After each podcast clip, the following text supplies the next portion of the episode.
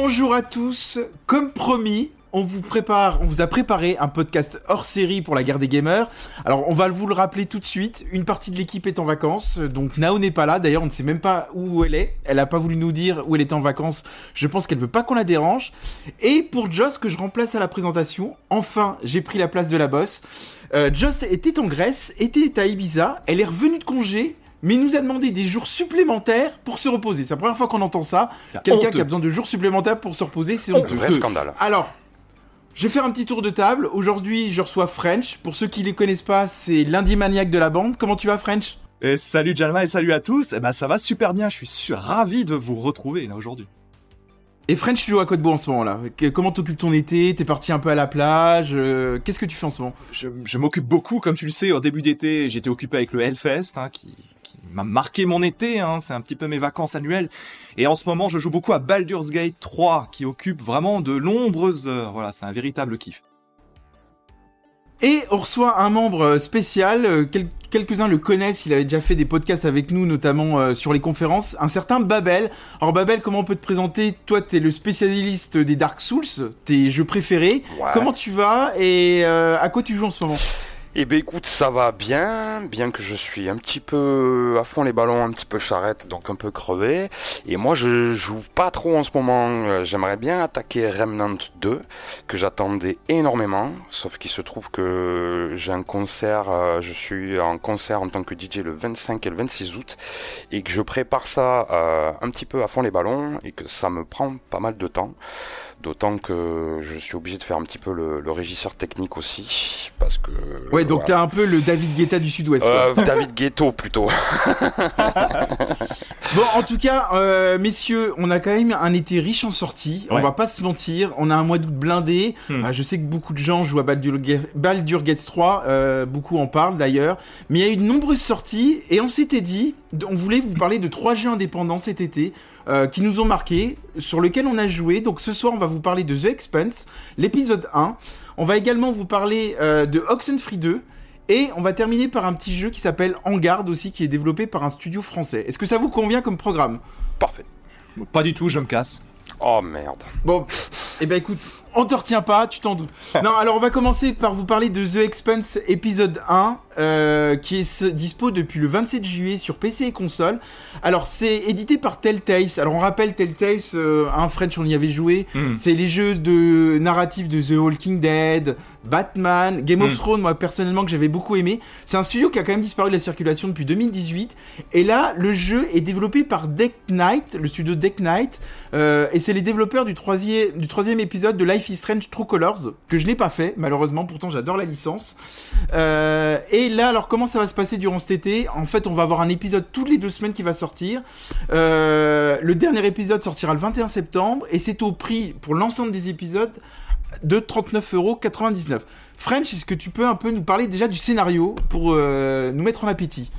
Alors avec plaisir, on va parler de The Expanse, je crois que, que le père Babel le connaît, connaît aussi un petit peu ça. Oh, oui quelques mots aussi. Alors The Expanse, pour ceux qui découvrent, The Expanse à la base c'est une série de romans de science-fiction, de science-fiction euh, de James S.A. Corey.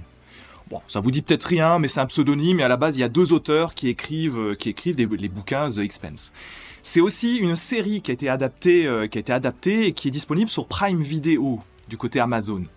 Euh, voilà. En général, en France, j'ai l'impression que les gens la connaissent plus par l'intermédiaire de la série, la série TV plutôt que euh, la série de romans. Alors, petite précision tout de suite, euh, que pour continuer sur ce que Jalman nous disait, faut savoir que le jeu vidéo The Expanse, vous pouvez y jouer sans connaître la série ou les romans. C'est une histoire inédite. Ce qui est très bien. Ce qui est très bien parce que pour le coup, je me permets, moi je connais pas du tout la série ni la série de romans. Et euh, moi j'étais ravi de retrouver un jeu édité par Telltale pour le coup. Euh, et de voir que ça se passe en amont, euh, on n'est pas perdu finalement. Donc je trouve que ça c'est très bien et il fallait le souligner. Exactement, parce que cette histoire en fait elle se passe bien avant l'histoire des romans et de la série. Hein. Donc vous allez trouver un personnage féminin hyper charismatique, puisqu'il s'agit de Kamina Drummer qui est incarné dans le jeu vidéo par euh, Karaji. C'est également l'interprète dans la série télé qui reprend son rôle pour le jeu vidéo. Alors, euh, Drummer, c'est la commandante en second de l'Artemis. C'est un vaisseau spatial qui a pour mission de trouver, ramener même à, une sorte de butin caché dans un vaisseau, dans une zone éloignée de la ceinture. C'est une zone un petit peu bizarroïde et il se passe des choses euh, pas très catholiques, si vous me permettez l'expression. Hein. Bah, on peut dire que finalement c'est quand même un groupe de pillards quoi. Ils sont là pour piller des vaisseaux et ils se font de l'argent comme ça. Hein, exactement, ce sont des pillards, voilà, exactement. C'est une, petite, une fine équipe de pillards qu'on incarne dans, dans, ce jeu vidéo. Alors, jeu Telltale oblige, comme Jalma le disait, il faut savoir que c'est un jeu d'aventure très porté sur la narration, donc il va y avoir de nombreux choix pour gérer son équipage. Il va falloir euh, peut-être dénouer des tensions, il va falloir euh, peut-être privilégier une action sur une autre, et parfois, certaines décisions qu'on va prendre peuvent avoir des conséquences dramatiques. C'est un petit peu le sel de ce type de jeu, et c'est un petit peu de ça dont on va vous parler. Alors toi Babel, t'en as pensé quoi du début de l'aventure? Est-ce que le jeu t'a fait envie? Est-ce que tu découvres un peu les jeux Telltale ou tu les connaissais déjà par le passé? Alors moi j'en ai pas fait beaucoup, mais par contre j'avais fait Tales from Borderlands parce que j'étais quand même à l'époque un grand fan de la licence Borderlands, ce qui est plus trop le cas par rapport à ce qu'ils en ont fait, mais c'est pas le sujet ici. Mais moi j'avais adoré Tales from Borderlands, euh, donc ça me fait plaisir de retrouver un Telltale. Euh, savoir que ça a un petit peu bougé depuis depuis l'époque euh, du prom, de la première mouture Telltale, mais bon, on est quand même bien dans les marques. Par rapport à The Expense, moi ma copine a lu les bouquins, moi j'ai vu la série aussi, que j'ai beaucoup aimé. Euh, je suis un peu mitigé sur ce premier épisode. J'ai besoin d'avoir la suite en fait pour me faire un avis global. J'ai trouvé ça un petit peu mou. Euh, ça met l'ambiance, ça présente le truc. Euh, ah, alors moi, je vais revenir sur ce que tu dis. Moi, je suis pas d'accord parce que on sait qu'un tel texte, il faut tout de suite te mettre dans l'ambiance dès le début. On va juste parler des, de la première minute du jeu, comme ça, il y aura pas de spoil. Euh, donc, effectivement, comme tu as dit, French, on joue Camina Drummer, et en fait, dès le début, euh, on voit qu'elle veut foutre son commandant du vaisseau par-dessus bord, et après, il y a un petit retour en arrière, et ça va se passer 8 heures avant. Donc, on va essayer de comprendre comment elle en est arrivée là. Moi, je trouve que d'entrée de jeu, c'est brillant d'avoir fait ça parce que dès les 30 premières secondes, t'as déjà envie de savoir pourquoi euh, t'en arrives à te prendre la tête avec ton commandant alors que 8 heures avant t'es en train de boire des verres avec lui? French t'en prie.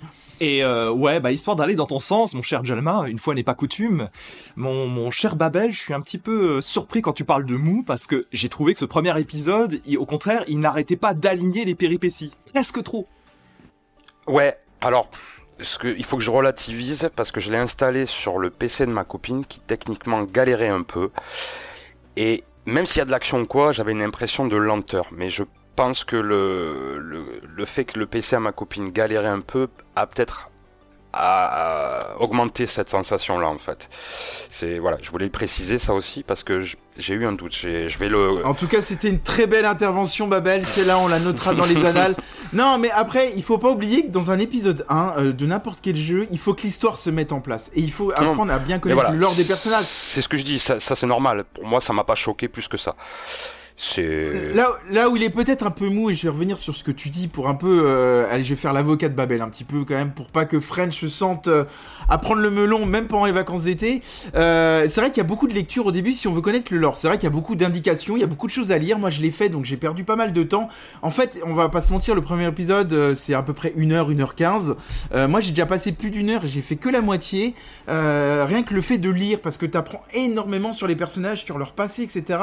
Et je trouve ça quand même brillant de la part de, des développeurs parce que justement, c'est important de bien connaître chaque personnage pour euh, s'attacher et avancer dans l'aventure. Vas-y, French, t'en C'est ça qui est extrêmement malin parce que comme on l'a dit plus tôt, c'est le jeu s'adresse à tout le monde, pas forcément aux fans de la série ou des romans The Expense. Donc quand on ne connaît pas le personnage de Camina Drummer, c'est intéressant de recontextualiser qu'est-ce qui a pu se passer donc avec les écrits de Jalma, comme tu l'as dit, on va pouvoir comprendre un peu plus quel est ce personnage, quel est son passé. Ça c'est un truc qu'il fallait absolument faire pour les nouveaux venus ou même les habitués pour qu'ils se rappellent certaines petites choses quoi. Puis alors moi je sais pas pour vous deux, vous allez me dire ce que vous en pensez, mais moi de retrouver un jeu euh, en SF, ça fait du bien. Alors on va éviter de parler des Dead Space et des The Callisto Protocol qui sont sortis en début d'année, parce que c'est des SF jeux d'horreur. Là on est plus sur de la SF qui tend vers de la psychologie. Mm. Est-ce que vous êtes content de retrouver un jeu qui se passe en SF enfin, euh, même si on sait qu'il y a un certain Starfield qui va pas tarder à arriver Est-ce que vous êtes content de retrouver un jeu dans cet univers-là? Je vous pose la question aux deux, je vous laisse répondre. Ben moi oui, euh, parce qu'en plus comme tu, tu le précisais, c'est pas un Dead Space ou quoi. Euh, parce que moi je trouve qu'on est quand même pas saturé de jeux SF euh, en ce moment. Il y en a, mais c'est pas mal de jeux qui se ressemblent, on va dire, je trouve. Et là, il apporte autre chose, quoi. C'est un jeu plus narratif, plus psychologique. Euh, dans un univers SF. Euh, et de ce côté-là, il raccroche quand même bien la série. Alors moi, je pourrais pas parler des livres, mais, euh, mais il raccroche bien la série, qui est quand même une série complexe avec des intrigues, euh, des trucs tordus, des personnages euh, complexes, avec des liens ténus. Et, et, le jeu, le jeu de ce côté-là, il s'inscrit bien dans la série et moi j'aime ça ça c'est un truc où moi je mm. suis assez friand de ça quoi donc ouais pour moi là, ouais, je, moi ça me va quoi et toi, French, qui est passionné des SF, t'es bah, content de retrouver un? Moi, je suis très content, mais je vais même te répondre un tout petit peu différemment, si tu me permets. Parce que j'ai trouvé, je suis, moi je suis très content de retrouver Telltale aux affaires. ici, ils sont éditeurs. Telltale, on en a, tu le disais un peu dans ton intro, Jalma, et Babel aussi, on, connaît plusieurs. On les, on les a adorés dans tout un tas de jeux. Il y a aussi The Wolf Among Us qui, qui est absolument éblouissant, qui, qui adapte le comics Fable, qui, euh, qui vraiment, je vous le recommande. C'est des, animaux, des personnages euh, humains qui sont sous avec des traits d'animaux et puis qui, euh, qui sont en fait euh, aussi vilains que dans le comic Sin City. on va faire rapide et euh, qui aura d'ailleurs le droit à une suite l'année prochaine si tout va bien puisque Telltale est, de retour aux affaires donc ça fait plaisir. Donc moi je suis avant tout hyper content de retrouver des jeux narratifs dans ce mood là, c'est-à-dire des aventures assez rapides où tu vas euh, tu vas jouer un épisode du jeu euh, sous je sais pas sous 1h30 environ et ensuite tu passes à autre chose. Moi j'aime j'aime bien ce côté un petit peu sériel, ce côté un peu chapitré. Donc dans The Expanse, j'ai bien kiffé l'expérience. Juste que le premier épisode, j'ai trouvé ça trop léger. C'est vraiment de l'introduction à introduction, quoi. Hein. Ouais, moi c'est ça que tu vois quand je dis mou, c'est peut-être plus pas mou parce qu'il y a de l'action, il y a des trucs, mais c'est peut-être ça, peut-être un peu léger, mais ça reste une introduction. Par contre, petite question, French, toi qui je sais qu'il a terminé et moi qui l'ai pas ah, Il se prend pour l'animateur? Non, mais question, parce que voilà, euh, je sais pas si tu l'as fini toi non plus, Jalma, mais c'est une question qui peut se poser à toi aussi. C'est je sais que dans les précédents Telltale, il y avait un système de euh, tes choix à la fin, t'étais présenté, t'avais un récap de tes choix et il y avait des statistiques qui étaient mises en exergue avec les choix, les moyennes des choix des joueurs. Euh, Est-ce que ça ils le font toujours ou pas? Parce que ça, je trouvais ça intéressant dans le dans les Telltale. Eh bien, je vous confirme, il y a effectivement un ah. retour avec les choix et les pourcentages euh, des actions et compagnie, et c'est très très rigolo, hein, effectivement. Et ça, j'aime bien, ouais, parce que ça, c'est, ouais, c'est rigolo de se confronter à ces choix moraux et à, et à la, et à ceux de la masse, entre guillemets, sans, sans vouloir être péjoratif, quoi. Alors après, euh, c'est vrai qu'on reconnaît bien les codes de, de Telltale hein, quand on commence ce jeu. Euh, Est-ce qu'on n'a pas un peu de regret Est-ce qu'on se dit pas finalement que ce jeu ne prend pas de risque? Déjà, moi, il y a un truc qui m'a quand même particulièrement euh, surpris, c'est que les graphismes, on a l'impression qu'avec les précédents Telltale, il n'y a pas eu d'évolution et on n'a pas un bond en avant dans les graphismes. Alors on sait très bien que c'est pas le cœur du jeu, mais vous, vous en avez pensé quoi des graphismes? Moi, j'ai pas trouvé que c'était extraordinaire pour le coup. Ouais, ben moi non. Ouais, Babel, je t'en prie. Ouais, ben ouais, en effet, moi je suis plutôt d'accord avec ça. Et justement, comme je te dis, je l'ai installé sur le PC de ma copine en me disant bon, ça va, les graphismes, euh, il va pas trop galérer. Et il a quand même galéré. Et alors que bon, les graphismes, effectivement, moi c'était euh, la qualité des graphismes et la DA quand je le regardais de loin. Le, le Telltale m'intéressait, mais quand j'ai vu les graphismes, j'ai dit ouais, bon, bon, c'est c'est euh, The Expanse, bon bah vas-y, tant pis, c'est pas grave. Mais ouais, je suis pas, je suis pas pas fan fan fan et ça aurait pu être mieux, ouais. C'est pas une claque graphique. Et toi, French, bah, penses quoi je, je, vous trouve franchement dur parce que pour moi, je le trouve plus joli que ce, que, à quoi, ce à quoi je m'attendais. D'accord. Donc forcément, j'ai un autre retour. Ouais, parce qu'en fait, ils ont changé de, de moteur. Hein, c'est que je dis pas bêtise, c'est le Unreal Engine, donc c'est beaucoup plus pratique pour eux pour le développer. Moi, j'ai trouvé au contraire les animations plutôt plutôt bonnes. Tu sens qu'ils ont vraiment bien travaillé euh, la, la mocap euh, et sans doute l'animation manuelle en plus. J'ai beaucoup aimé ce rendu un peu cartoonesque. Moi, ça me fait vraiment penser un peu à du comics, euh, à du comics avec un joli petit rendu 2023 dessus. Franchement, pour une, pour une, pour probablement une prod AA, j'ai trouvé ça plutôt très correct. Hein, donc ça m'a plutôt plu graphiquement. Bah écoute, French, je vais te réinviter à retourner chez l'opticien pour euh, que tu vois bien comment étaient les graphismes, parce que pour le coup, moi, j'ai été déçu. Alors, je, te rejoins. C'est vrai que l'animation des, des, visages est intéressante. Il y a, y, a, y a, une belle DA, mais je trouve que ce qui fait la force de jeu dans l'environnement, dans l'immersion, c'est surtout sa musique pour le coup. Moi, j'ai trouvé que par, par exemple, le coup, la, la musique va vraiment euh, se marier énormément avec le jeu. Je sais pas ce que vous en avez pensé, mais, mais c'est vrai que moi, les graphismes graphisme, j'étais un peu déçu. Je dis merde, on est en 2023, je m'attendais quand même un peu à autre chose. Hein. Bah, bah au, niveau, au niveau musique, pardon, tu, tu retrouves le, déjà le thème de The Expanse dès le menu principal. Ah, c'est la, ça, c'est moi que, je découvre hein, pour le coup, hein, donc. Euh. Et, et, et, ensuite, effectivement, il y a euh, les, les, ambiances sonores sont bien, bien captées, euh, bien captées, ouais. Et je, je, trouve qu'ils réussissent bien aussi à capter, à capter un petit peu le, le vide spatial l'espèce, alors toute proportion gardée parce que ce sont toujours des zones de, des zones d'exploration qui sont quand même assez limitées, un jeu narratif oblige, mais a quand même un petit peu, quand on arrive sur l'épave, il y a quand même des petites choses assez intéressantes euh, pour euh, se perdre un peu dans cette espèce d'immensité spatiale, quoi. Non, j'ai plutôt kiffé cet aspect. D'ailleurs, je vais profiter French comme tu parles de vide spatial pour donner une petite information qui pourra intéresser nos éditeurs. Si un jour vous êtes dans l'espace et que vos propulseurs tombent en panne, vous saurez qu'avec euh, un petit paix, ça vous aidera à avancer dans l'espace. voilà, je, je, je vous jure, cette information est vraie. Euh, je sais pas si tout le monde va pouvoir la vérifier, mais voilà, c'était important. Bref, on revient à notre sujet, Babel. Je te laisse rebondir sur euh, tout ce qui est graphisme, musique, etc. Alors, euh, voilà, moi sur la musique, euh, j'ai trouvé ça cool. D'entrée de jeu, j'ai fait ah le thème de la série, c'est cool, on est raccord. Et ça, j'ai kiffé.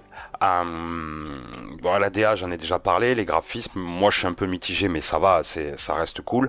Euh, par contre, si je peux parler un petit peu technique, euh, voilà, euh, c'est hormis le fait que le PC à ma copine est un petit peu euh, léger, il y a un truc qui m'a choqué, c'est que d'abord, je me suis dit bon, c'est du Telltale, c'est une espèce de point and click en 3D, on va dire je vais je vais pas lui donner de, de, manette. Elle joue jamais à la manette elle, elle joue que sur téléphone donc elle va se la jouer euh, clavier euh, souris. Elle a galéré. Je dis bon elle est pas gameuse donc je vais voir je vais pareil moi j'ai galéré je dis waouh c'est quoi? Donc du coup je dis attends sors du jeu je vais te mettre une manette et à la manette, c'est mieux, mais euh, il y a eu, je trouve, des, des galères. Je trouve que le, hum, comment expliquer, dans le menu, j'ai pas trouvé de menu. Tu, tu choisis soit souris, soit manette. Et j'ai l'impression que, même si à la manette c'est beaucoup mieux, j'ai l'impression que c'est une copie des hum, des euh, des binds de touches claviers qui ont été euh, adaptés à la manette, qu'il n'y a pas un vrai euh, support manette, je sais pas comment le dire. Même si à la manette c'était beaucoup mieux que là derrière elle galérait moins. Mais euh, mais j'ai trouvé ça un peu pas choquant. Et j'y merde en 2023. Moi, moi, moi, moi, ça me choque pas ce que tu, ça me choque pas ce que tu dis parce qu'il y a beaucoup de jeux et on en parlera tout à l'heure, même en garde d'ailleurs, qui le dit à son à son départ, il le conseille de jouer à jeu à la manette. Et maintenant il y a beaucoup d'ailleurs de jeux quand vous passez sur votre PC euh, qui invite vraiment à jouer à la manette et je pense qu'ils assument de plus en plus. Mais c'est bien parce que maintenant tu m'as fait une bonne entrée en matière. Parlons un peu du gameplay. French, t'as pensé quoi de ce gameplay? Est-ce que là pareil, est-ce que euh, Telltale euh, n'a pas pris de risque? Est-ce qu'on retrouve un peu les, les gameplays d'antan Est-ce qu'on s'attendait pas à un peu des nouveautés? Effectivement, il y a cette possibilité, cette possibilité de visiter les vaisseaux, etc. De, de, de, faire de la lecture, mais on retrouve encore ce système de QTE dans certains combats, etc. Est-ce qu'on s'attendait pas un peu à autre chose un peu de nouveauté. Qu'est-ce qu'on a pensé? C'est ce que tu dis là, c'est ça peut être la limite de l'exercice en fait. C'est-à-dire que tu retrouves, moi j'ai retrouvé totalement l'esprit de mes Telltale que je jouais il y a 5 euh, ans, 10 ans, euh, enfin voilà, c'est exactement exactement ça en termes d'esprit.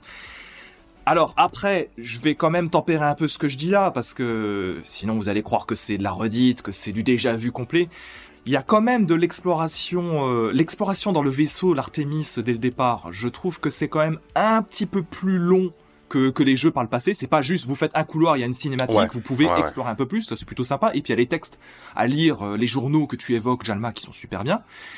Et deuxième deuxième gros élément de cet épisode, euh, il y a aussi l'exploration spatiale dans un vaisseau à bordure de, de la ceinture, qui est un gros morceau, et où là on va jouer un petit peu sur c'est pour ça que là, la maniabilité manette va être très importante. On va jouer un petit peu sur la gravité. Il va falloir un petit peu se déplacer et trouver des moyens d'avancer dans un, dans quelque chose qui, qui est complètement à l'abandon et qui est complètement pété. Euh, euh, dans l'espace ouvert. Ça, c'est assez intéressant. Un petit côté de Dead Space pour le coup, quand même. Ouais, plus simple, mais plus narratif, plus, simpliste, mais, mais Et effectivement, ça c'est une nouveauté. Ça, par le passé, on n'avait pas ça dans un jeu tel tel. Mais d'ailleurs, il y a, y a, une petite nouveauté dont on a parlé tout à l'heure en off, c'est que euh, pour visiter notamment ce fameux vaisseau d'Artemis, il y a possibilité en appuyant sur la, touche R de votre manette de vous repérer et de vous indiquer où vous allez. Ça c'est pas mal, ça évite de se perdre dans des vaisseaux qui se ressemblent, etc. Euh, c'est un ajout qui, qui, est intéressant parce qu'au moins on n'est pas en train de galérer à se dire euh, je suis perdu, etc. C'est vrai que les, vous verrez dans le vaisseau d'Artemis si vous jouez au jeu, ça se ressemble un peu et heureusement qu'il y a ce point de, de, savoir où aller et je trouve que ça fait ici grandement le gameplay quoi. Et, et toi, Babel, le gameplay en général, t'en as pensé quoi À part tes problèmes de manette et de clavier, mais on a bien compris que tu avais un problème d'ordi, donc moi je t'invite vraiment à en racheter un d'urgence. Non, non, euh... c'est l'ordi de ma copine qui est pas un ordi de gaming et, euh, et voilà, ça c'est des détails pour des ça, qui s'adressent plus à des gens qui seraient des, des casus, des gamers occasionnels et qui, qui voilà, qui se, peuvent se retrouver comme ma copine un petit peu déroutés face à l'ergonomie moi ça m'a pas plus dérangé que ça. Justement quand t'es galéré elle me disait mais qu'est-ce que je fais? Je prenais la manette ah ben regarde en fait il y a un moment donné on n'avait pas percuté euh, qu'il y avait la gravité euh, enfin sur toute la surface. Et elle me dit mais je comprends pas. Elle se prenait les pieds dans des débris et tout. Elle me dit j'arrive pas à avancer. Et je dis mais et à un moment donné j'ai pris la manette j'ai ah oui mais là t'es au plafond en fait. Et, euh, ça je trouvais ça rigolo quoi. Et elle était ah oui une fois qu'elle a compris bon après c'était parti tu vois. Mais euh, non moi j'aime bien c'est pas extraordinaire c'est pas euh, c'est pas révolutionnaire mais effectivement comme dit comme dit French, on est sur nos bases avec des petits ajouts. Euh, et moi, c'est ce que je me, je me suis posé la question. Je me suis dit, est-ce que ça se repose pas un peu sur ses lauriers? Mais après, quand je me dis, qu'est-ce qu'il pourrait faire pour euh, upgrade le truc? Bon, après, moi, je suis pas du métier, c'est pas mon métier, mais euh, du coup, je vois pas trop et je me dis que bon, effectivement, ils ont joué un peu la sécurité, mais, euh, mais... oui, on va juste rappeler que Babel, d'ailleurs, il l'a dit en début de podcast, c'est un DJ en devenir, donc ce n'est pas son métier de travailler dans les jeux vidéo. euh, French, un dernier commentaire un peu sur tout ce qu'on vient de dire. Euh, Dan, je, je, vais juste rebondir très rapidement, hein, Jalma, promis. C'est pour ça, c'est ton dernier commentaire. Ah. Attention, après tu n'as plus le droit à la parole. J'ai le droit à moi de 30 bien tes mots. Hein. Alors, euh, non, non, mais ouais, bah, euh, par rapport à ce que disait euh, Babel, c'est vrai, moi j'ai pas rencontré de difficultés à jouer. Bon, alors après c'est vrai que nous on, nous on respire jeux vidéo, mais je, je suis assez d'accord avec lui. Pour un joueur purement casu, effectivement, on peut éventuellement un petit peu se perdre un petit peu dans certains, ouais. dans certains déplacements de personnages. C'est un truc quand même à prendre en considération quand même pour les, pour les joueurs occasionnels qui, qui souhaiteraient jouer au jeu. Ils ont tout à fait le droit. Euh, sinon, un dernier mot, bah, euh, c'est le premier épisode que nous avons joué et euh, bah on a moi personnellement j'ai plutôt hâte de voir la suite j'ai plutôt envie de voir jusqu'où ils vont quelle histoire ils vont construire avec euh, avec Drummer qui est un personnage super intéressant j'ai envie j'ai envie d'y croire en tout cas avec ce qu'ils m'ont donné à voir dans ce premier épisode alors moi, je vais juste vous poser une dernière question. On sait que Telltale, de manière générale, adapte beaucoup de licences. Hein. Euh, on l'avait dit, hein, Batman, euh, Among Us, etc. Euh, une licence qui sera adaptée par Telltale, laquelle vous fera envie? S'il y en avait une. Moi, je vous donne la... j'y ai réfléchi aujourd'hui. J'aurais bien qu'ils adaptent The Witcher, tu vois. En ah. termes de scénario ah. où t'as des choix narratifs, The Witcher, je trouve que ça serait ah, génial. Ouais, Est-ce que vous, il y aurait une, une licence qui vous plairait comme ça, qui pourrait adapter? Dark Souls? Non, je déconne. Pourquoi pas? Voilà. Alors, Merci Babel pour cette magnifique intervention. C'est ta deuxième, hein, quand même. Ça serait un gros challenge, mais non, je plaisante. Euh, non, mais j'aime beaucoup ton idée The Witcher. C'est pas un truc auquel j'aurais ouais. forcément pensé, mais ouais, c'est effectivement c'est intéressant. Euh, maintenant, euh, qu'est-ce que je, qu'est-ce que je verrais French, est-ce que t'en as ouais, une toi là, comme je vois ça pas, qui moi, vient? je sèche. Euh, bah, non, j'en ai pas une qui me vient à l'esprit, tu me prends un peu de cours, mais euh, euh, disons que même si Supermassive s'est octroyé le, le, terrain, le développeur Supermassive, le développeur de, de Until Dawn, The, The Quarry et ce genre de jeu, euh, moi j'aime moi j'aimerais bien les voir peut-être dans un jeu d'horreur en fait. Pur et dur tout simplement tel tel. Ah là là French on n'en peut plus des jeux d'horreur là il faut arrêter quoi. À Halloween par exemple une, un jeu Halloween un nouveau jeu Halloween avec une histoire originale euh, avec tu avec, euh, avec, avec Mayer et Michael Myers. Ça, ça serait bon, bah, intéressant. écoute si les, si les développeurs nous écoutent un jour voilà on leur a donné des idées. Alors moi, ce que je compte vous proposer, en tout cas, c'est que on va continuer à vous parler de The Expense euh, dans les prochains podcasts. On va, c'est-à-dire qu'on va faire les, les, épisodes suivants et on va à chaque fois vous donner notre impression de comment euh, on trouve que l'aventure euh, s'oriente, est-ce que ça nous plaît autre. Il risque dans les prochains podcasts d'y avoir un peu de spoil parce que je pense qu'on reviendra forcément sur les prochains épisodes. Donc, ce qu'on fera, c'est que The Expense, on le mettra en fin de podcast, comme ça, si vous voulez pas vous faire spoiler, vous écoutez pas la fin. Euh, mais on a vraiment envie que ça soit notre fil conducteur de l'été parce qu'on vous promet encore de faire des hors-séries en podcast. Après, on va faire notre entrée avec les filles.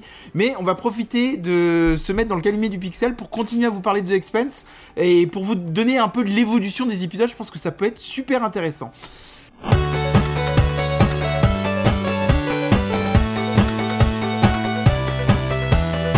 Messieurs, je vous propose de passer un second jeu euh, qui sort le 16 août. Donc on enregistre le 15, donc qui sort demain. On va déjà remercier euh, le studio qui nous a envoyé une clé, donc on a pu y jouer en avance. Alors c'est développé par Fireplace Games, c'est un studio montpelliérain. Euh, donc à la base c'est un concept étudiant euh, qui a été boosté pour en faire un jeu vidéo. Ça va sortir uniquement sur PC. Si vous avez une Steam Deck, jouez-y sur la plage, jouez-y entre deux randos à la montagne parce que franchement je trouve que c'est un jeu qui respire l'été. Euh, avant de se lancer dans un barbecue ou un apéro, vous pouvez lancer une petite partie de, de hangar, ça fait vraiment du bien. Euh, on sait qu'il sortira à 19 euh, dollars 99, donc sans doute 19 euros 99, peut-être avec une remise. Ce qui est surprenant, c'est qu'à la veille de sa sortie, il n'y a pas de prix affiché sur Steam. On le souligne quand même, c'est la première fois que moi perso que je vois ça. Donc on n'a pas vraiment le prix officiel, mais on, on pense que ça va être aux alentours des 20 euros. Voilà, French, est-ce que tu veux un peu nous parler du scénario de ce jeu? Qu'est-ce qu'il nous propose? Mais avec plaisir. Mais tu, tu m'as fait envie là en parlant de, en parlant de l'été, d'apéro, tout ça. Bah, D'autant plus que tu m'as donné envie que, que l'histoire du jeu se passe en, en Espagne de- au XVIIe siècle. Et ça, ça fait plaisir quand même parce que je. Alors, ça, je, je, je- je m'arrête un instant, je suis désolé de te couper. Mais d'avoir des jeux qui vont sur des périodes de l'histoire inédite qu'on a peu dans le jeu vidéo, ça fait du bien et ça nous fait respirer. Et vraiment, Mais, mais euh, tellement. allez. euh, non mais c'est vrai Ah que c'est important aussi parce que souvent on a l'impression qu'on est souvent sur la science-fiction d'horreur. On, on, euh, mais euh, remonter un peu l'histoire euh, comme l'a fait les Assassin's Creed. Je suis désolé, euh, comme j'ai beaucoup la licence, j'en profite. Mais je pense qu'il y a encore beaucoup de périodes euh, historiques à explorer. Ouais. Et voilà, de voir que ça se passe en Espagne, ça fait du bien, surtout du 6 siècle. Je te, je te laisse poursuivre. Ça, ça fait effectivement beaucoup de bien.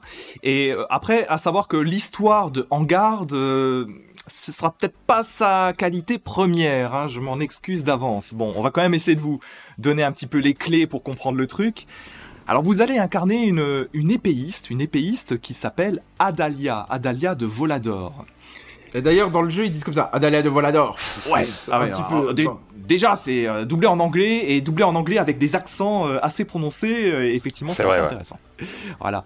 Et euh, non, et donc Adalia que, que vous incarnez, elle va en fait avoir comme ennemi suprême le comte duc.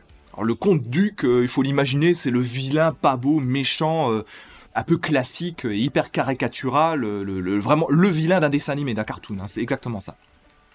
Et le fameux comte duc, qu'est-ce qu'il a fait? Bah, Le fameux comte duc, il a, euh, il a fomenté un complot. Et dans ce complot, il vise à voler les richesses du palais et aussi trahir la confiance du peuple. Et alors, Adalia, qui est la super héroïne, le personnage absolument génial que vous pouvez imaginer, eh ben, elle va, elle va essayer de se venger de ce de ce méchant personnage, et elle sera aidée par un vengeur masqué et une autre euh, fine épéiste.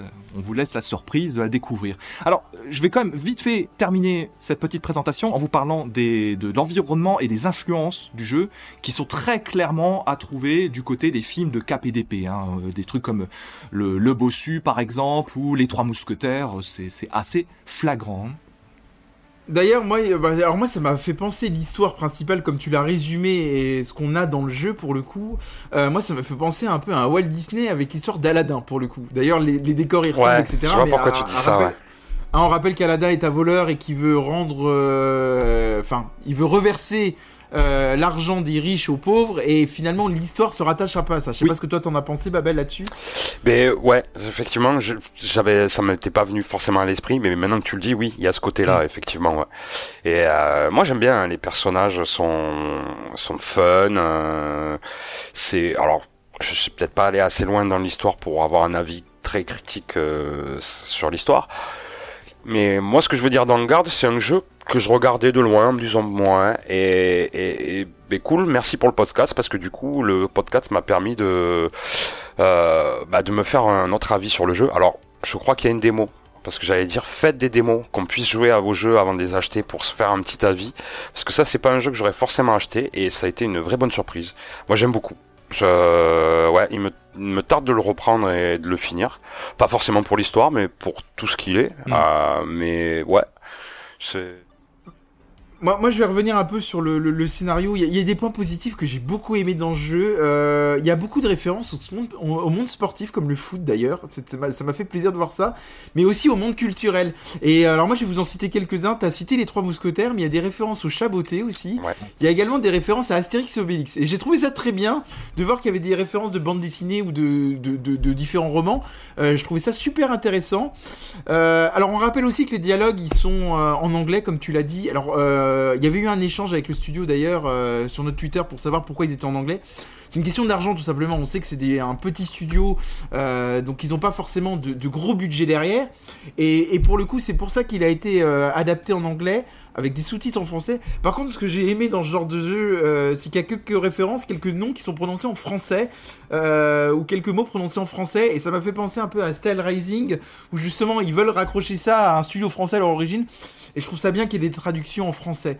Euh, par contre, voilà, effectivement, je rejoins un peu French sur les points négatifs. Je trouve que le scénario est très classique. Il y a pas, moi, je m'attendais à des rebondissements, et je suis un peu déçu.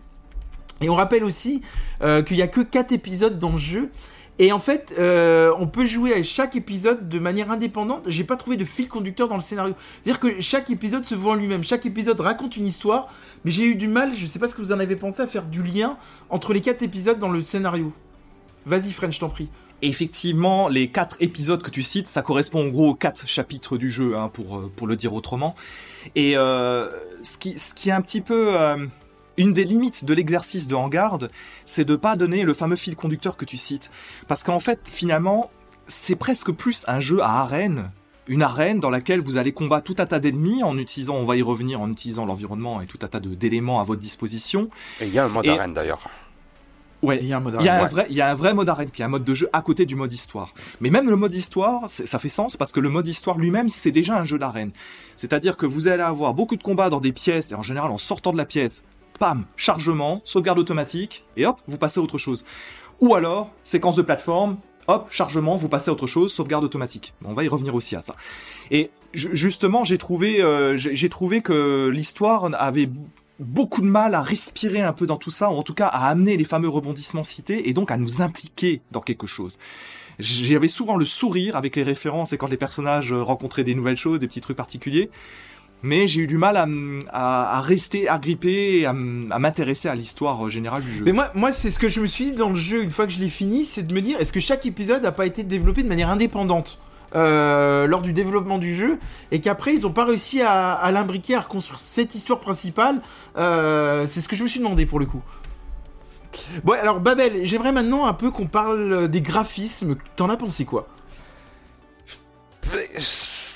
Je te dis, de l'extérieur, quand je regardais ça, je me dis, voilà, ça me branche pas et tout. Et, puis en fait, il y a dedans de jouer, euh, bah, ça me plaît plus que, que ce que je pensais au départ. Après, euh, c'est pas non plus extraordinaire, mais, euh, mais voilà, c'est quoi C'est un AA le jeu? Euh, ça va, je trouve. Moi, je, c'est pas déplaisant, au contraire. Alors après, même tu vois, j'ai un truc qui m'a étonné, euh, puisqu'ils en jouent un petit peu au début, euh, sur le, le, début, le tuto. Euh, il faut rejoindre un de tes futurs acolytes. Enfin, je vais pas trop spoiler, mais et le gars a fait des gros trucs de peinture violette pour le coup. Elle n'est pas jaune ça, ça m'a plu, qui t'indique où il faut aller. Et justement, le personnage dit non, mais le mec, il marque, il m'a piqué mon épée et il me marque euh, la direction pour aller la chercher sur les murs. Non, mais je te rejoins complètement, Babel. C'est vrai que c'est, on va rappeler, c'est un jeu couloir et effectivement, euh, c'est ce que t'évoques euh, dans le premier niveau. Il y a des flèches qui te disent où aller. Je me dis mais pourquoi ils font ça? On sait que c'est un jeu couloir. Et derrière, c'est assumé dans le jeu. Voilà. Et moi, ça, j'adore dans les jeux vidéo quand ils assument pourquoi ils ont fait certaines choses, quand on se pose des questions. Et ça, c'est vrai que c'était très bien trouvé pour le coup. Et ouais, moi, je trouve, tu vois, moi qui ai la dent dure sur cette peinture que j'en ai marre de voir ces foutues peintures partout. Je dis laissez-moi tranquille, laissez-moi l'option de désactiver euh, l'accompagnement, euh, arrêtez de me coller de la peinture partout. Et là j'ai vu ça sur le coup. Euh, et puis le jeu en, rigole, en joue. Je dis ah ok mm. bon ben voilà. Et après je la voyais même plus la peinture, tu vois. Et, et, non. Et pour revenir sur le sur la question initiale, les, les graphismes me déplaisent pas. Après voilà c'est un petit studio. voilà. French, en as pensé quoi toi? Bah, je, je, vais vous suivre tous les deux là-dessus. Hein. C'est, c'est très frais. C'est très frais. Euh, y a, c'est, c'est hyper coloré. Euh, on, dans le, le, studio aime. Bah, je trouvais que les couleurs, je, je, trouvais que les couleurs étaient très chaleureuses justement, ouais, très, très, voilà, très espagnol. On sent en vacances quoi. C'est vrai. Il y a beaucoup de lumière. Et il y a beaucoup de lumière, je trouve, dans le jeu. On voit la lumière euh, de l'Espagne, quoi. Tu vois, il y a des moments, il y a des rues. Moi, ça m'a fait du bien, ce genre de jeu. Ça respire des... le caliente de l'Espagne. Si, effectivement, tu sors d'une petite rue entre les bâtiments, il fait un peu sombre, et là, tu sors sur une place qui est plus éclairée là donc bam là t'as de la lumière et tout ça c'est très bien géré je trouve non mais moi j'ai carrément mis de la crème solaire hein, quand je jouais hein, pour vous dire hein. ah mais moi je joue mais... avec les lunettes noires euh, catégorie. 3 euh. mais mais c'est marrant c'est marrant parce que les, les, développeurs insistent sur le fait que les décors ont été ont été peints selon eux donc il y a vraiment eu un travail probablement de remplissage et de, de palette colorée ouais. qui est vraiment en rapport et c'est vrai Jalma tu, tu faisais la comparaison avec, un, avec des dessins animés et euh, c'est pas idiot du tout de parler d'un look très dessin animé, très coloré, très dessin animé, euh, cartoon moderne. Bah, c'est très Aladdin, moi ça m'a fait penser à Aladdin. Moi je voudrais quand même noter aussi une chose, c'est que euh, voilà, euh, ça reste un petit jeu. Moi j'ai trouvé que l'optimisation était bonne du jeu, il y a une belle fluidité. J'aime Ouais. bien le souligner aussi quand ça, quand c'est Mm. bien fluide. Euh, et j'aimerais quand même toucher un mot sur la bande son euh, qui est aux couleurs de l'Espagne, hein, très très agréable, très Ah. toréador. Moi je trouve que la bande son est très entraînante. On, on- on se sent en Espagne, qu'on a envie de partir en vacances en Espagne, clairement. hein. Et euh, par contre, moi, un petit point négatif quand même. euh, Je sais pas si vous avez pris le temps de regarder les arrière-plans, euh, mais vraiment les, les vraiment les arrière-plans de seconde zone, je vais appeler ah ça. non ça j'ai pas moi, trop fait moi, je les ai trouvés très flous, je les ai trouvés Oui. très approximatifs dans la finition. J'ai trouvé ça très dommage parce que je vais faire référence à un certain Dor- Dordogne qui reste un tout petit jeu aussi, mais je trouve que c'est bien plus maîtrisé les arrière-plans dans Dordogne que ça ne l'est dans Vanguard et j'ai trouvé ça un poil dommage. Après, il y en a pas tant que ça, mais dans l'épisode 4 et dans l'épisode 1 du jeu, vous en voyez pas mal des arrière-plans. Et j'étais un peu déçu, moi, pour le coup. Je sais pas Bah, si vous avez fait attention Là, à ça très pas, mais- clairement, les ressources du studio, on sait très bien où est-ce qu'elles ont été. Et je pense que Nao, si elle était là, euh, te t'expliquerait ça en long et en large, mon Ouais. cher Jalmar. c'est sûr D'ailleurs, comme tu parles de Nao, on lance un avis de recherche. Euh, on ne sait pas où est Nao, donc si quelqu'un la croise en vacances, que ça soit en France ou à l'étranger, faites-nous signe parce que on n'a plus aucune nouvelle depuis des jours et des jours. Donc n'hésitez pas à nous contacter sur Twitter ou sur Instagram. On serait ravis d'avoir de ces nouvelles. On va passer au gameplay, si c'est possible. French, tu nous parles un peu du gameplay ou pas? Bon, écoute, hein, si ça peut te faire plaisir, oui. on on va parler du gameplay. Alors, c'est euh, Hangar, c'est un jeu où vous incarnez une épéiste. Je sais pas si vous avez déjà pratiqué un petit peu les l'épée ou cette L'escrime. l'escrime, bien sûr, ce sport absolument magnifique. Et ben en fait, on va euh, avoir beaucoup, euh, beaucoup en fait l'idée de donc de frapper, de frapper l'adversaire avec euh, avec son arme, mais également il va falloir très souvent utiliser des parades, les parades et botter son ennemi euh, di- différemment. Alors c'est c'est un jeu qui va ça, ça va je pense que c'est un truc qui va plaire, euh, à, qui a dû plaire à, à mon ami Babel euh, par rapport à. Bah ouais, d'ailleurs, c'est bien que, que tu- les parades, les parades sont très importantes au sein de ce jeu. hein. Ouais, Babel, c'est ce que j'allais te poser comme question. Je rebondis sur ce que dit French. Il y a beaucoup de parades et d'esquives. Euh, moi, ça me fait penser à. un- Alors, je sais que tu vas me maudire quand je vais dire ça, mais je le dis quand Ouais, même. Je, je- m'en non fous. mais je C'est mon émission je te maintenant. vois venir avec tes gros sabots mais vas-y Est-ce qu'on n'est pas sur un Dark Souls-like finalement? Et qu'est-ce que t'en as pensé de ces combats, quoi, avec ces types de parades d'esquive Alors moi, de ce qui se disait sur le jeu, je me disais ah ils me font encore le coup du Dark Souls-like et là je voyais ça de loin et je me disais ouais non. Et alors je peux comprendre pourquoi on dit ça. Sauf que le jeu pour moi est beaucoup trop dynamique pour être comparé à un Souls. Je trouve qu'il est vraiment très dynamique. Si on doit le comparer à un truc du style, on pourrait plus le comparer à un Sekiro à la limite. Là, ça me choquerait moins. Euh, maintenant, ouais, il y a, Avec une difficulté moindre. Ouais, hein, avec c'est une difficulté moindre, quand c'est même. plus, euh, c'est un peu plus arcade. Et euh, mais par contre, euh, ouais, moi j'ai j'ai kiffé ça, ce côté parade et tout. Et ce que j'ai kiffé aussi, c'est que voilà, on n'a pas dans les Souls, tu parles de Souls, donc dans les Souls, t'as un glaive, t'as un espadon, un truc où tu peux empaler euh, cinq mecs d'affilée de front, tu vois. Ou quand tu mets une patate, le mec il perd, euh, il perd, je sais pas moi, il perd 10 ans de, tu vois, tu le tapes sur l'épaule, il perd euh, 10 années de durée de vie, tu vois. Euh, là, t'as un fleuret en fait, c'est vraiment l'épée euh, mousquetaire. Et j'ai trouvé que dans le gameplay, on sentait, euh, si tu mets un coup d'épée à un gars, tu vas pas lui faire tant de dégâts que ça. C'est la redondance de coups euh, qui va faire, et, et aussi de mettre un coup de pied ou d'utiliser d'autres mécaniques pour stun les ennemis. Ça, c'est, il y a plein en plus, il y a, y a différentes façons de le faire. euh, pour les envoyer dans le décor ou de leur balancer des trucs. Ouais, on va, on va en On en parler. euh, Je vais laisser la, je vais laisser la parole à French là-dessus. C'est vrai que euh, le jeu propose d'utiliser des décors pour donner un avantage dans les combats. Moi, j'ai trouvé que l'idée était très bonne. On l'a, on peu vu dans les jeux, hein, pour le coup, euh, ça. C'est-à-dire que vous allez pouvoir euh, lancer une caisse sur un ennemi, utiliser un seau d'eau. Vous allez pouvoir les pousser dans l'eau et on va pas tout vous dévoiler parce qu'il y a des trucs qui m'ont fait rire. Mais toi, t'en as pensé quoi, French, de, cet ajout supplémentaire d'utiliser l'environnement pour t'apporter l'avantage dans un combat? Moi, je trouvais que c'était extraordinaire comme idée. C'est une des excellentes idées du jeu, clairement. Et euh, pour préciser aussi ce qu'on est en train de vous dire, euh, bah, au niveau de la visibilité, moi ça m'a aussi beaucoup fait penser finalement à, un jeu comme Batman Arkham ou alors euh, Spider-Man qui reprend le même fonctionnement. C'est-à-dire que assez vite, vous allez avoir un, petit surnombre ou un gros surnom avec beaucoup d'ennemis autour de, autour de votre héroïne. Il va falloir gérer ces ennemis. Et c'est là qu'effectivement, vous pouvez utiliser votre skills, bien jouer avec votre fleuret, euh, bien gérer vos parades, bien gérer vos attaques offensives. Mais en général, les ennemis sont balèzes. Ils savent vite répliquer sur un, petit problème, une attaque qui, qui est pas suffisamment engagée de votre part. Du coup, c'est là qu'on va utiliser, comme tu le dis, Jalma, l'environnement. C'est-à-dire que l'environnement, choper une casserole, par exemple, euh, faire tomber, euh, faire tomber éventuellement un luminaire euh, au-dessus, et puis il y en a beaucoup d'autres, j'en passe. Ça va vous permettre de prendre le dessus sur une situation qui va être compliquée. Et c'est je vais pas dire un puzzle game, mais c'est presque le sel, le plaisir du jeu de trouver quelle nouvelle manière je vais trouver pour pouvoir m'aider, pour pouvoir déséquilibrer mon adversaire. Et, vous savez à quel film ça m'a fait penser ça? Alors euh, là c'est pour les connaisseurs et euh, je dis pas que c'est un bon film, mais d'utiliser cet environnement avec ce côté épais, ça m'a fait penser à un film français qui s'appelle Fanfan la tulipe Ouais. Ah, ouais. euh, de, de 2003. Oui. Euh, voilà. Bon alors tout le monde n'aura pas la référence en fonction de l'âge que vous avez, mais ça fonctionnait comme ça ce film où on utilisait l'environnement euh, avec des combats de cap et d'épée pour le coup. hein. Alors t'es déjà, t'es déjà sur le remake, hein, parce que c'est, une- Ouais. c'est un vieux film, hein, euh, et voilà. On est d'accord. Moi, si je, On est d'accord. si je peux intervenir. Vas-y Babel, je Si je peux intervenir là-dessus, justement, euh, tu, pour revenir sur ce que tu disais, est-ce que tu trouves pas que c'est un peu un soul-like En tout cas, moi, je m'y retrouve pas comme dans un soul-like parce que quand je suis, me retrouve face à un surnombre et que je meurs, ben, je suis beaucoup moins dégoûté ou, voire rageux que je peux l'être parfois dans un Souls parce que je me dis merde, j'ai fait, j'ai vraiment de la merde, c'est moi qui ai déconné euh, et j'ai envie d'y retourner et me dire ah attends c'est quoi que j'ai loupé, quel truc dans l'environnement j'ai pas vu, euh, quel est le combo que j'ai loupé que j'ai pas calculé? Euh, pour me sortir de cette situation. Et j'ai envie d'y revenir vite pour dire ah euh, vas-y euh, non ça peut pas se passer comme ça. Euh, non non.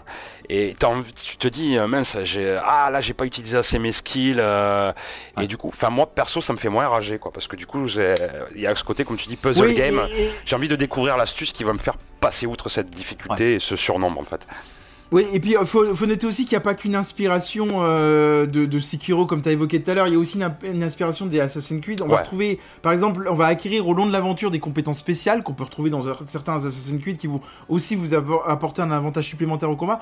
Et on va aussi euh, retrouver un système de parcours tout au long du jeu. On y reviendra plus tard sur ce système de parcours parce que French a quand même beaucoup de critiques là-dessus. Par contre, moi je vais quand même rappeler une petite particularité du gameplay, c'est à noter. On n'utilise pas de potions pour euh, se restaurer la vie. Oui. La vie se restaure à la fin de chaque combat. Je préfère le souligner parce que c'est pas toujours le cas dans les jeux d'ailleurs. Vous aurez pas de potions à utiliser dans ce jeu.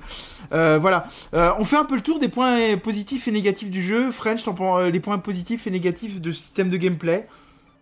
Du gameplay, bah écoute, euh, point positif, il y a, c'est un jeu qui, toute proportion gardée, qui vous laisse libre d'expérimenter des situations de combat de manière un petit peu différente.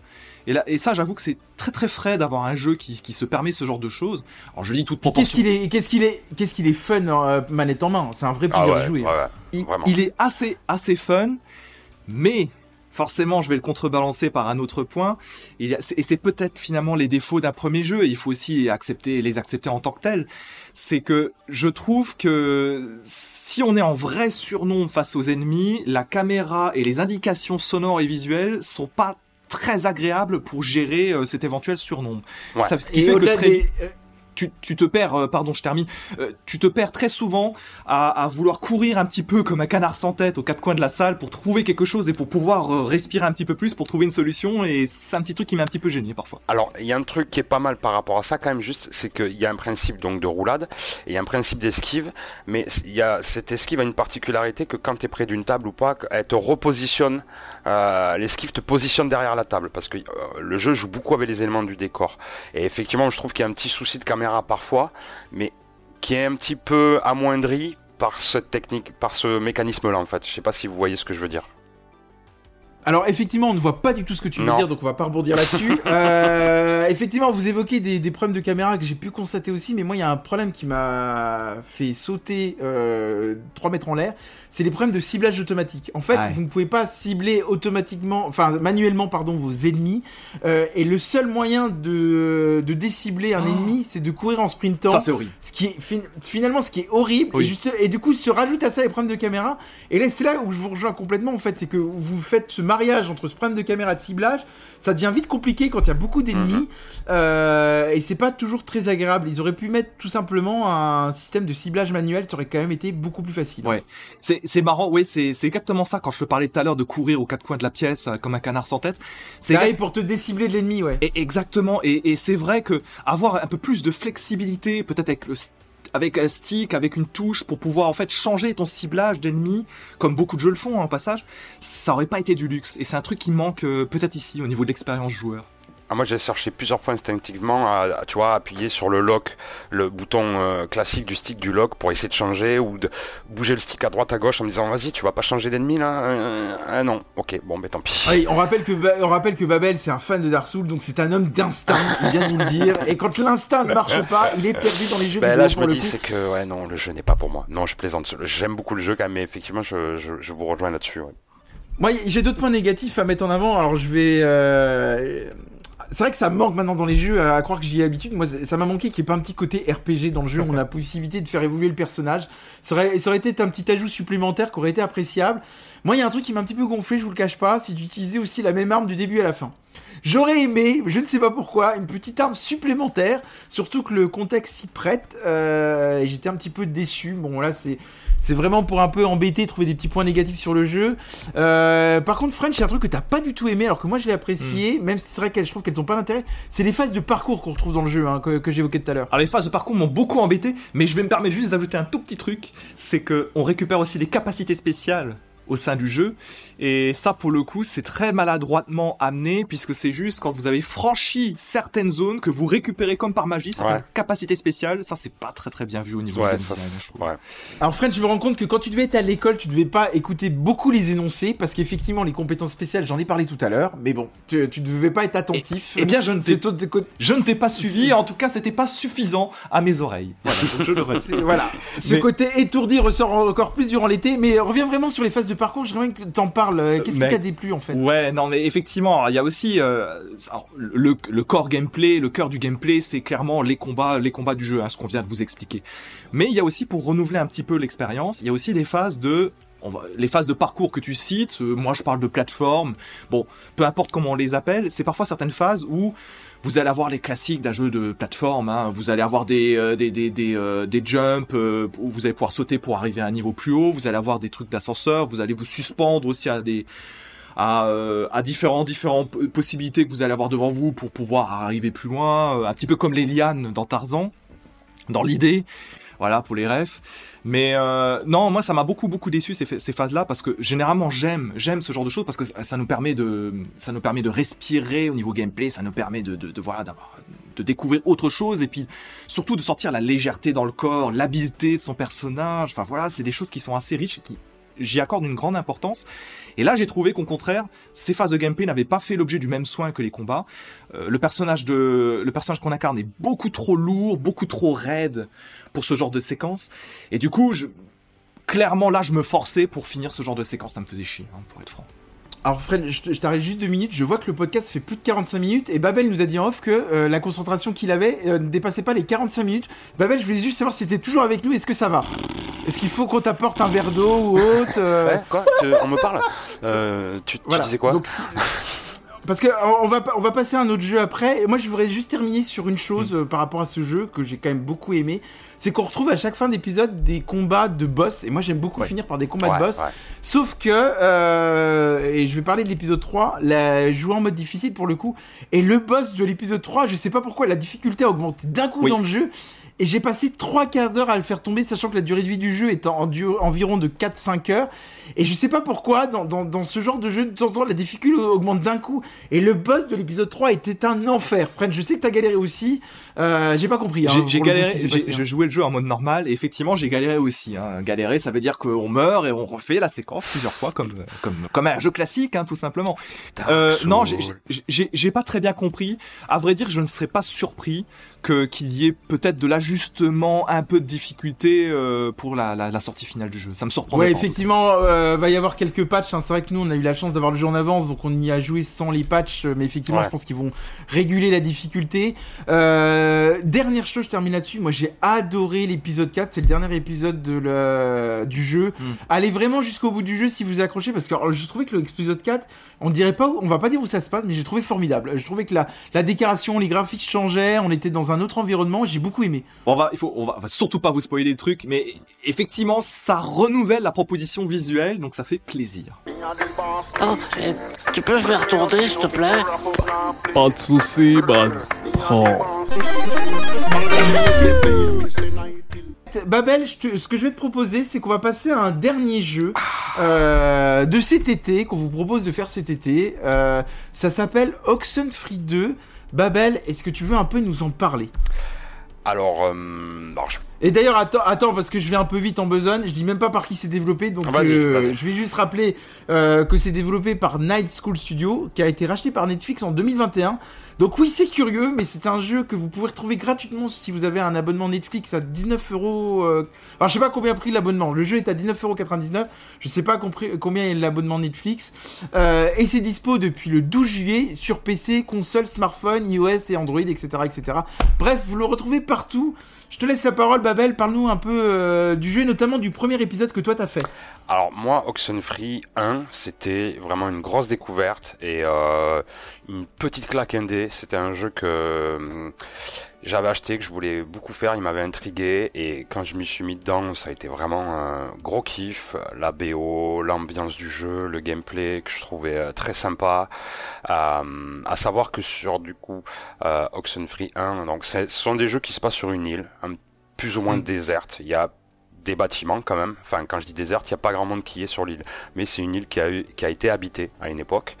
Euh, il y a un petit gameplay avec de la radio. Genre, je vous laisserai en parler plus tard, mais voilà, faut le noter. C'est un jeu qui repose beaucoup sur le fait d'avoir une radio et de scanner des fréquences radio. À savoir que sur Oxenfree 1, ils avaient fait un alternate reality game, donc un jeu qui se passe dans la réalité en lien avec le jeu et qui avait un petit jeu de piste, une petite chasse au trésor, euh, où en fait les fans, en trouvant des petits trucs sur internet, des petits sons dans le, il y avait des dans les ah, il y avait du code Morse dans hmm. les fichiers audio du jeu, des trucs comme ça. Et du coup, les gens se sont rendus sur une île et ont trouvé des goodies, notamment une boîte à musique euh, avec euh, deux morceaux du, du, jeu et des goodies. Donc ça, c'était un truc très sympa que j'ai trouvé très sympa. Euh, quant à Oxenfree, voilà, moi ça a été un petit peu un jeu ambiance Stranger Things qui m'a mis une petite claque euh, indé. Vraiment j'avais adoré. Et Oxenfree 2, j'attendais avec impatience et j'étais très content de le retrouver. Alors je, je l'entame tout juste, hein, mais euh, j'ai plus la découverte du début. Mais je retrouve mm. quand même l'ambiance du premier euh, et ça fait plaisir. Ce qu'on va rappeler, c'est important, c'est qu'il n'y a pas besoin, parce que moi ça a été mon cas, d'avoir joué au 1 pour découvrir le 2. C'est important de le rappeler. Donc du coup, Fred, j'en profite, parle-nous un peu du scénario d'Oxenfree 2. Vends-nous ce jeu, euh, est-ce que tu le recommandes, etc. Est-ce que ça vaut le coup d'y jouer? Est-ce que le scénario va plaire aux gens? Parle, dis-nous tout. Eh ben, c'est moi tout comme Babel. C'est un Oxenfree, c'est une, une série de jeux que j'aime énormément. Alors là, c'est donc le deuxième épisode. Deuxième épisode que vous pouvez apprécier effectivement sans connaître le premier. Hein, et je, vais y revenir même. Bah ici, ici on a en fait des nouveaux personnages qui ne sont pas présents dans le premier jeu et même la ville est totalement différente du premier jeu. Donc en fait, le seul point commun entre guillemets, c'est le fait qu'il se passe des choses un peu étranges. Voilà, dans le Oxenfree 2, vous allez euh, vous allez évoluer dans la ville de Kamena et dans la ville de Kamena, vous imaginez le truc, c'est la ville fantôme. Tout est à l'arrêt, il y a des perturbations électromagnétiques, il y a des interférences euh, sur les équipements électriques, les radios, euh, c'est plus trop ça, on capte des fréquences un peu bizarres, Babel l'a très très bien dit, il peut, il peut se passer des choses. C'est un petit peu le réglage de poste de la quatrième dimension pour ceux qui ont les références, euh, ou au-delà du réel aussi. C'est ça, ouais. Également. Tout à fait. Donc c'est assez, assez rigolo. Dans ce jeu, vous allez incarner euh, un personnage féminin qui s'appelle Riley, Riley Poverly, exactement. Et qui n'a pas sa langue dans sa poche. Et moi, j'ai beaucoup aimé d'ailleurs. Elle a pas sa langue dans sa poche, tout à fait. Et c'est une ancienne habitante de Kamena, de la ville. Et en fait, elle est de retour dans cette ville parce qu'elle va mener l'enquête sur les événements surnaturels, à la X-Files ou ce genre de choses, hein, si, euh, pour les connaisseurs. Et elle va surtout espérer y mettre un terme pour que, euh, peut-être pour que les citoyens, euh, les gens puissent retrouver une vie normale. Ce serait, ce serait pourquoi pas. Alors Oxenfree, ça a comme particularité comme jeu d'être surtout un jeu, euh, encore une fois ici, très orienté sur la narration, sur l'histoire, où il va y avoir en fait un certain nombre de rencontres. Parce que même si la ville est quasi désertée, il y a quand même quelques petites personnes qui traînent encore par-ci par-là. Et il va donc y avoir beaucoup de dialogues. Des dialogues, mais également des choix. Des choix qui amènent à des conséquences dans l'histoire. Et on va vous en parler un petit peu plus. Moi, moi c'est vrai que j'avais un petit peu peur parce que c'est French qui m'avait conseillé ce jeu. Je me suis dit, là, mais c'est toujours pareil. Quand French te conseille un jeu, je me dis, ça y est, on va partir dans, dans l'irréel. euh, on- n'aura pas Sébastérienne.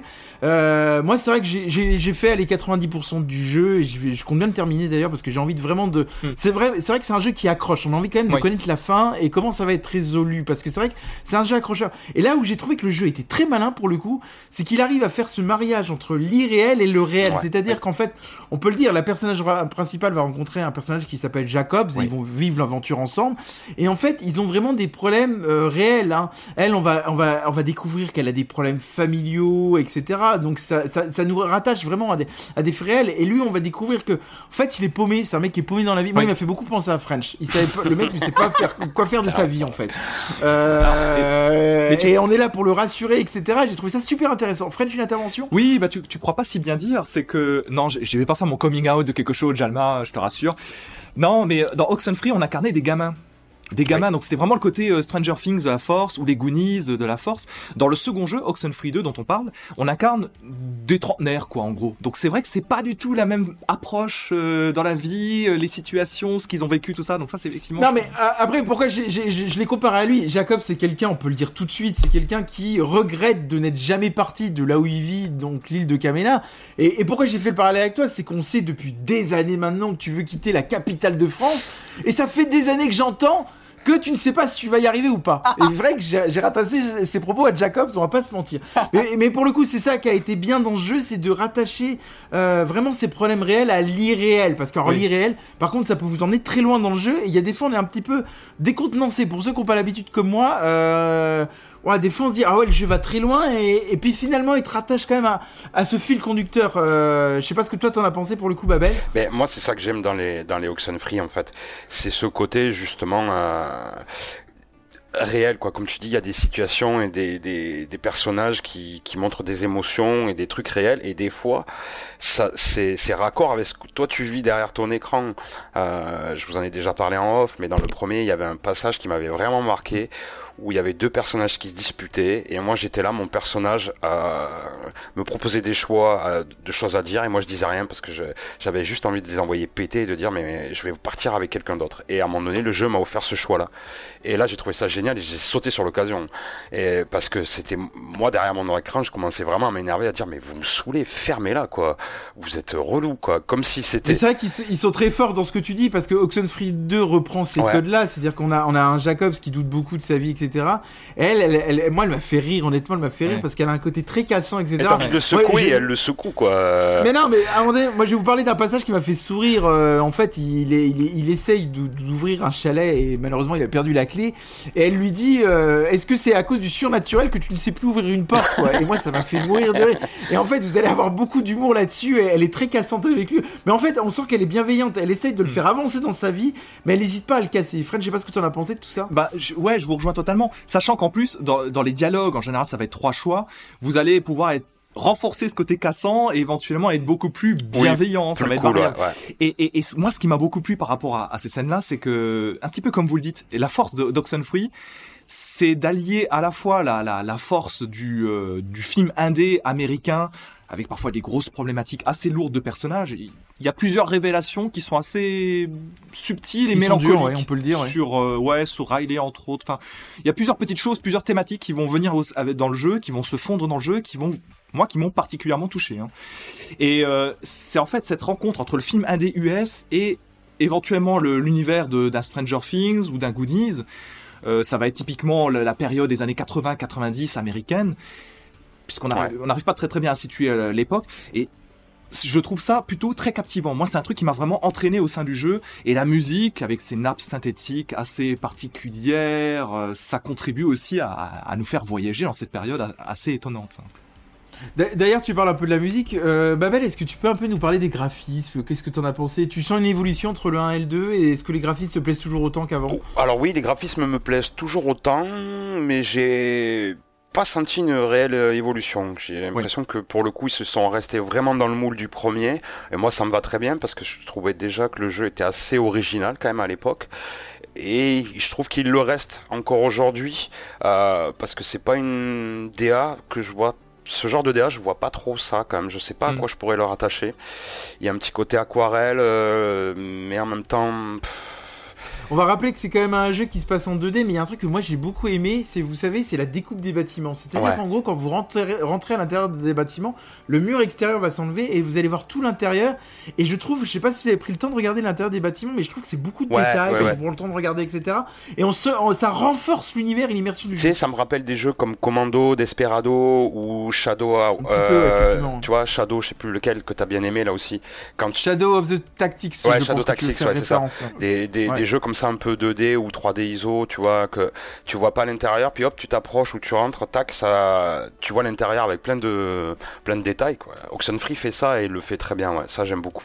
Surtout les, les bâtiments un peu euh, à l'abandon, tu sais, avec euh, les vieilles radeaux éclatés, des papiers, il y a des trucs affichés au mur, il y a, ouais, ça fourmille de détails et des fois, justement, tu, tu t'arrêtes, tu te dis, ah, attends, est-ce qu'il n'y a pas un petit truc, un machin, là, que c'est- ouais, ça, moi, j'aime beaucoup ça. Et euh, Bon, French, je sens que t'as envie de faire euh, une intervention merveilleuse. Là, je te sens bouillonner derrière ton écran. Euh, les graphistes, t'en as pensé quoi, toi? Bon, c'est ça le, c'est ça la question. Les Putain, graphismes ou le gameplay Je ne sais, Je ne sais pas. Qu'est-ce que tu veux nous dire? Non, mais je- en, Ne en fais pas ton Jacob, s'il te plaît. n'importe quoi. Euh, non, non, mais ce qui, c'est pour vous rejoindre dans tout ce que vous dites, ce qui est, ce qui est fascinant, c'est que c'est un jeu qui génère beau- finalement beaucoup, beaucoup d'empathie. Le sens du détail euh, des maisons, par exemple, euh, pour un, pour un jeu qui, qui, qui a sans doute un petit budget, je trouve ça extrêmement touchant. En fait, quand tu rentres dans un immeuble, t'as quasiment l'impression, si tu prêtes attention, de vivre une partie ou un fragment de la vie des gens. Mm. Et ça, c'est renforcé par un autre truc qui est exceptionnel de A à Z. Puis ça, c'est un peu ton côté voyeurisme qui ressort. Ça a dû beaucoup te plaire. Oui, bon alors, à, à partir du moment où tu joues à des jeux, à partir du moment où tu regardes du cinéma ou une œuvre, oui, tu es voyeur. Assumons d'être voyeur dans ce cas-là. Mais- non, mais ce qui, est- ce qui est fascinant également, c'est euh, euh, le- l'acting, le, le jeu d'acteur, il est exceptionnel. C'est-à-dire qu'on les acteurs sont investis dans leur personnage, ils donnent beaucoup de couleurs au niveau des intonations, au niveau de ce qu'ils vont de ce qu'ils vont de ce qu'ils vont faire vivre à leur personnage. Euh, Sachant que c'est un jeu qui tchatche énormément, il fallait à tout prix avoir un jeu d'acteur qui soit impeccable. C'est le cas ici. Moi, c'est un truc qui m'a parfois, mais, mais vraiment, mais, mais vraiment euh, ému, ému, ému, euh, quasi aux larmes pour certaines choses du jeu. hein, je tiens quand même à le dire. Bon, aux larmes, euh, je sais pas, c'est sans doute ta sensibilité qui ressort, mais euh, non, mais c'est vrai que par contre, je, te rejoins complètement. Je trouve que le lore du jeu et, les, personnages, leur passé, leur futur aussi parfois, on n'en dira pas plus, sont hyper intéressants. C'est très travaillé et c'est vrai qu'on est immergé dans le scénario. Et une fois qu'on a accroché, moi, j'avoue, le jeu, je l'ai, je l'ai fait en deux jours et là, j'ai qu'une hâte, c'est de le finir pour savoir comment ça va aboutir. C'est vrai qu'ils ont été très forts là-dessus. Moi, je regrette peut-être une chose quand même pour le coup, j'ai pas l'impression que les choix qu'on va faire ont un réel impact sur l'histoire principale. Je sais pas ce que vous en avez pensé de ça. moi, je sais pas. Euh, pour l'instant, j'ai pas assez avancé pour m'en rendre vraiment compte parce que. Mais c'est vrai que ça, c'était quelque chose. Pense que dans le 1 était dans le 1 je sais qu'il y a un succès où tu peux ne Hmm. pas du tout répondre à tes amis à part deux trois moments scriptés dans le jeu euh, je sais pas si Oxenfree j'ai pas essayé de le faire ça de ne pas répondre je sais pas si Oxenfree 2 reprend cette mécanique là Bah, il reprend des dialogues, il reprend cette mécanique de silence. Autant y a- il y a le choix de dialogue qui est hyper intéressant, et là on se sent vraiment euh, immergé parce qu'on a vraiment le choix d'avoir la personnalité qu'on veut avoir. Mais j'ai pas eu moi le sentiment, alors je sais pas ce que toi t'en as pensé, Fred, que, que, que vraiment les choix vont avoir un, un impact sur, un, sur ton scénario. J'ai l'impression qu'on va tous vivre finalement le même scénario au final, quoi. Là, là, on va avoir un, un petit peu le, un petit point un peu d'expert. Là, je me- m'adressais peut-être plus à Babel et à ceux qui ont fait Oxenfree 1. Euh, Oxenfree 2, il a cette particularité d'être beaucoup plus fluide et linéaire dans son fonctionnement. Et ça peut être vu comme une qualité. Pourquoi je dis ça C'est pas di- c'est-à-dire que si tu te rappelles bien Babel, dans Oxenfree 1, les, Ouais. certaines conditions de fin étaient euh, vraiment capillotractées Ouais, certaines. Dans le 2, c'est c'est en fait tu comprends vraiment sauf s'il y a vraiment des choses cachées mais sinon tu comprends vraiment le, le- le- la teneur et l'aboutissement du jeu et les conditions d'obtention des fins. Tu les comprends tu, vous les comprendrez facilement. Voilà. Et ça c'est c'est plutôt une force d'Oxenfree 2 qui est beaucoup plus directe. Et pour répondre à Jalma plus précisément effectivement quel que soit le ton que vous allez adopter et les réponses que vous allez apporter je pense que ça va changer des choses à la marge au niveau dialogue peut-être que ça va vous couper certaines petites situations annexes parce qu'il y a des annexes dans cette histoire mais à part ça, je pense pas que ça aura un gros impact sur l'épilogue, la grande histoire du jeu. Oui, on va rappeler effectivement qu'on va retrouver des, des documents que vous allez pouvoir chercher, qui d'ailleurs euh, vous vous raconter de, de l'histoire de d'autres personnages euh, et qui va vraiment compléter ce lore du jeu. Euh, moi, j'aimerais un peu Babel, French, comme vous voulez, qu'on parle un peu du gameplay. Vous en avez pensé quoi? Effectivement, c'est riche en dialogue, etc. Moi, j'ai un peu regretté, mine de rien, que ce soit, on va d'un point A à un point B, même si on a des décors magnifiques, on va pas se mentir, mais qu'ils auraient peut-être pu rajouter des, des indices, Mhm. etc. Le gameplay est pas très fourni, on va pas se mentir. hein. C'est vraiment des déplacements, peut-être un peu d'escalade, mais il n'y a pas vraiment d'énigmes euh, et autres. Et j'ai peut-être un peu regretté ça dans le gameplay, moi, pour le On, coup. on peut quasiment parler d'un walking simulator. Hein. Quasiment. Ouais. Et euh, c'était d'ailleurs, euh, je trouve, alors pour l'instant j'ai un peu moins ce sentiment-là dans le 2, mais parce que j'ai peut-être pas assez avancé. Mais dans le dans le premier, moi c'est voilà, tu parlais de fluidité tout à l'heure, French et tout. Et effectivement, euh, moi je me rappelle que dans le premier c'était quand même à des moments tu savais pas trop ce que tu devais faire où tu devais Ouais. aller. Tu marches beaucoup moi je me perdais. Ah c'est pas là qu'il faut que je revienne il faut que je retourne là-bas. Le Oxenfree 2 est un peu comme ça mais j'ai l'impression qu'effectivement ils l'ont quand même amélioré. Peut-être simplifié mais est-ce que c'est pas plus mal au final? Euh, peut-être mais euh, Ouais, ça, va, ça vous a pas gêné cette simplicité du gameplay pour le coup? Non, parce que c'est quand même, euh, du coup, c'est assez clair, quoi. C'est- le jeu parle beaucoup, tu vois. C'est si, si tu rajoutais une couche de complexité sur certains trucs par dessus, euh, je pense que le jeu pourrait être plus chiant et moins attractif. Je sais pas. Ça m'a Je pense pas, que pas- bah, ça m'a pas trop gêné en, en l'occurrence parce que, comme on l'a dit, il y a énormément de dialogue. Ça va se passer avec trois bulles généralement qui se figurent au-dessus du personnage qui est à l'écran. Et en fait, le temps de réponse est tellement court que la plupart du temps, on est quasi spontané dans sa réponse. On n'a pas le temps de rester 30 secondes sur un choix et se dire ah bah je vais prendre plutôt la réponse A ou la réponse C. Non non non, la plupart du temps ça se joue en quelques secondes et après ça disparaît, il se passe autre chose. Et ça, du coup, j'ai Et bien entre aimé. A et C, il y a la lettre B. On voit qu'à l'école, il n'était vraiment pas attentif pour le coup. Euh, non, ben moi j'ai peut-être, c'est peut-être, c'est peut-être ça la différence entre vous et moi, c'est que moi j'aime l'excellence et pour le coup, j'aurais aimé avoir quelques indices supplémentaires, enfin quelques énigmes et indices à faire. Euh, ça aurait peut-être justement, euh, moi les dialogues, j'ai trouvé ça hyper intéressant hein, pour le coup les dialogues. Mais des fois, j'avais besoin un peu de souffler, vous voyez, dans le jeu, de dire. J'en ai un peu marre des dialogues, et puis moi je vous cache pas que Jacob, à la fin, j'en pouvais plus. Hein. Euh, au- au- autant j'ai- j'ai j'ai- j'ai- j'ai aimé vraiment, euh, parce que c'est quand même un personnage fort hein, dans, dans, dans le scénario et, et qui raconte sa vie. Mais à la fin, moi, j'en pouvais plus. J'avais envie de dire, mais mec, à un moment donné, si tu ne sens plus bien, avance. Il faut avancer dans la vie. À un moment donné, il faut arrêter d'être tout le temps dans le regret, quoi. Euh, mais c'est peut-être aussi ça la force du jeu. Hein, c'est que moi, le personnage m'a vraiment agacé sur la sur la, la dernière partie du jeu, quoi. Mais c'est vrai que pour le coup, j'aurais aimé, euh, voilà, avoir euh, peut-être un peu plus de complexité dans le gameplay. Mais là-dessus, je pense qu'on sera pas d'accord. Du coup, euh, on termine là-dessus. Vous, vous le recommandez ce jeu ou pas euh? Moi, oui. Moi, ouais. Et toi, French? Bah moi oui oui moi je moi ce sera un- une grosse recommandation x2 même Euh, pour toute la simple raison que le jeu, à mon sens, est plus agréable à découvrir que le premier. Donc si vous ne connaissez pas du tout Oxenfree, foncez sur le 2. C'est à mon avis la meilleure manière de découvrir. Et ensuite faites le 1 si ça vous Oui. intéresse, parce que ça peut se faire sans problème dans ce sens-là.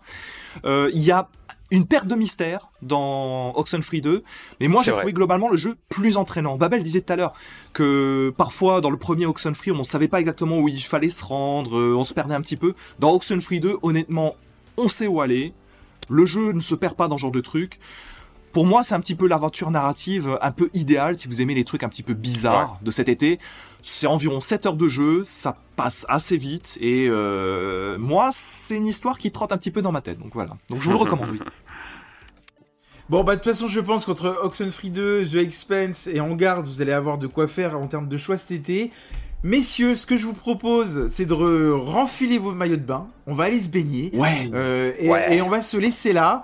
Euh, on va vous proposer un autre hors-série euh, durant l'été. Nous, on fait notre entrée officielle en septembre. On va déjà dévoiler le jeu parce que moi, je suis pas comme Josh, j'aime dévoiler les choses. Donc la rentrée se fera sur Under the Wave. Euh, on a hâte d'y jouer. Ouais. Euh, moi, j'en peux plus des indés, hein, sans déconner, ou des AA, je sais pas comment on le décrit. Vivement que les AA reviennent, mais on sait que ça va arriver en septembre. En octobre, enfin, j'en peux plus, moi, des indés. On va pas se mentir. Ouais, c'est un jeu indé français quand même. Tu vas pas te plaindre. Non, mais je, je suis content de le découvrir, mais j'aime bien les grosses montures, vous le savez. Euh, mais là, on vous a proposé quand même quelques petits indés pour cet été, donc effectivement, on va vous le dire, il y aura un autre hors-série durant l'été. J'aimerais bien, je ne vous cache pas, euh, continuer à la présentation des hors-séries. Euh, D'ailleurs, si vous avez, vous m'avez préféré euh, à l'animation que Joss, Tapez vous tapez un. un sur Twitter. si vous avez moins, vous avez préféré Joss, vous voulez son retour, vous tapez deux sur Twitter. On aimerait avoir vos retours. En tout cas, j'ai été ravi de vous recevoir, les gars. On a passé un bon moment, je Ah pense. ouais, c'était cool. Ça va, cool. ça va. bon, Fred, il est toujours, dé- Fred, il est toujours déçu. C'est ça qui est. euh, le- ce, ce mec-là, on n'arrive jamais à l'enthousiasmer. C'est vraiment un problème. Bon, écoutez, en tout cas, on vous souhaite un bon été. On vous souhaite de profiter des barbecues. Je vous rappelle qu'il faut pas mettre la main sur le grill, sinon ça brûle. C'est peut-être un conseil simple, mais faites attention. On vous dit à bientôt. On a hâte de vous retrouver. Bisous à tous. Ciao, ciao. Bisous, bisous. Bel été. Ciao.